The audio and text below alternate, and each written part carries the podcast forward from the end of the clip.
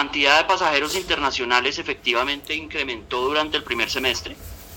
Em, esto es precisamente en, digamos, en respuesta al, a, los altos costos de los tiquetes domésticos. Em, y yo considero que la volatilidad del dólar, yo creo que puede ser una herramienta que el pasajero puede aprovechar para comprar sus tiquetes más baratos em, en el momento en que el dólar esté bajito. La emisión de los tiquetes, de la mayoría de los tiquetes, depende de la tasa de cambio.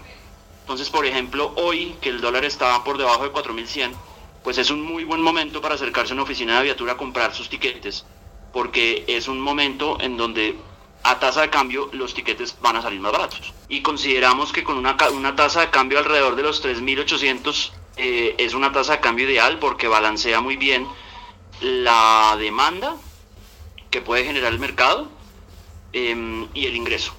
Estados Unidos eh, tiene, puede tener un promedio de unos 100 dólares por persona más el tiquete. El, el, costo del tiquete pues ya, ya le comenté que puede ser volátil dependiendo de la tasa de cambio y dependiendo de las tarifas de las aerolíneas. Sí. Em, en Europa es un poquito más, está alrededor de los 120 euros por persona.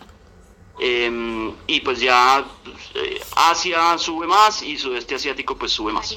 En el Caribe habría que hacer dos diferencias.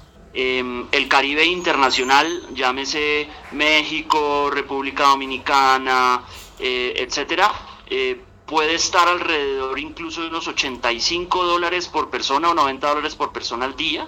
Sí. y en el Caribe colombiano, Aviatur tiene paquetes por paquetes en destino desde 499 mil pesos.